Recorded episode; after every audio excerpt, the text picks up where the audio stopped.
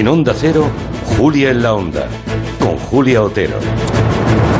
A judicializar la política encierra muchos peligros, pero a veces, como es el caso, la justicia tiene que poner en su sitio a los políticos irresponsables.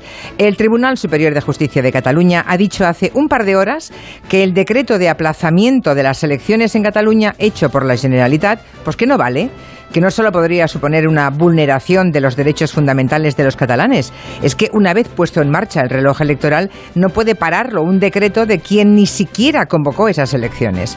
O sea, que las elecciones del 14 de febrero en Cataluña vuelven a estar momentáneamente en vigor, en espera, eso sí, de que el tribunal entre en el fondo de los recursos que hoy ha estimado. Los argumentos de juristas de prestigio, juristas por cierto de toda condición, se ven pues confirmados. El aplazamiento parecía una cacicada, seguramente porque es una cacicada.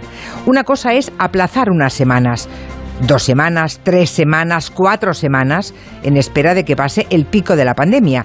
Y otra muy diferente, que no se les ponga ni siquiera fecha y se hable por aproximación de finales de mayo, quizá el 30 de mayo.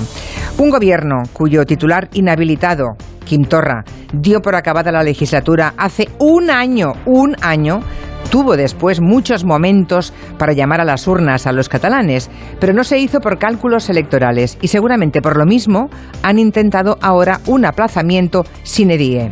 A los que llevan años con el racarraca de votar, queremos votar, resulta que ahora no les va bien, ahora no les va bien y tienen una pandemia en la que para petarse, como si fuera una sorpresa, ¿verdad? Que hay COVID aún para rato.